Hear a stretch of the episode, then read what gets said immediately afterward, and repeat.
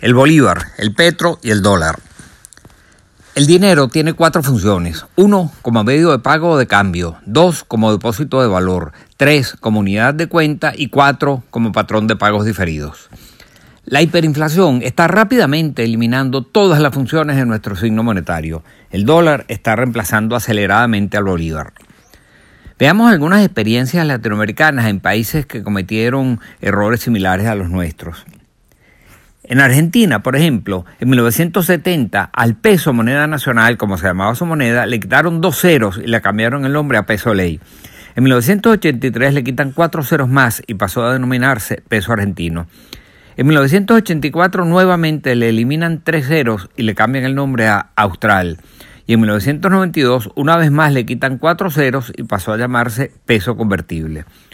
Un peso convertible en 1992 equivalía a 10 billones, entre paréntesis, millones de millones de pesos de los que circulaban en la Argentina en 1970 y la inflación alcanzaba 3.000% al año.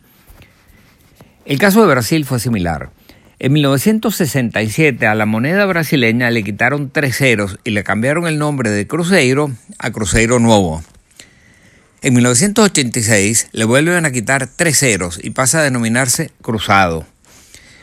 En 1989, una vez más eliminan, eliminan tres ceros y cambian el nombre a Nuevo Cruzado. En 1992 retoman el nombre de Cruzeiro. En 1993 nuevamente eliminan tres ceros y le cambian el nombre a Cruzeiro Real. Y en 1994 la nueva moneda pasa a llamarse Real que equivalía a 2.750 cruceros reales. Un real de 1994 representaba 27,5 billones, entre paréntesis millones de millones de cruceros de 1967. A pesar de todos estos cambios, la inflación en Brasil superaba el 2.700% al año. Solo a raíz de la designación de Fernando Enrique Cardoso como ministro de Hacienda y la implementación que hace el Plan Real, Brasil logra superar todas aquellas locuras.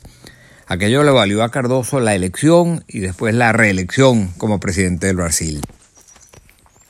En Venezuela hemos recorrido un camino aún más alocado en medio de una tortuosa revolución que ha destruido nuestra economía. Ya le quitamos ocho ceros al Bolívar, primero tres y después cinco. Ya le cambiamos el nombre de Bolívar a Bolívar Fuerte y después de Bolívar Fuerte a Bolívar Soberano.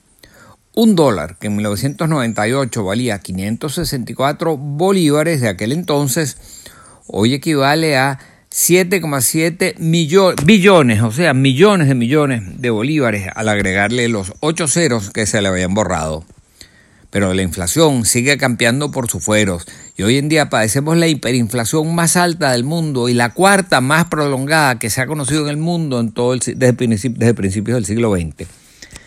La raíz del mal siempre fue la misma, la falta de disciplina fiscal y la emisión de dinero sin respaldo para financiar el gasto público, lo cual, por cierto, en nuestro caso, está expresamente prohibido en el artículo 320 de la Constitución. Me da la impresión de que ahora quieren reemplazar al Bolívar soberano, ya herido de muerte, por el Petro. Comienza por disfrazarlo de criptomoneda y ante el fracaso de este experimento terminarán por adoptarlo como moneda. De nada servirá.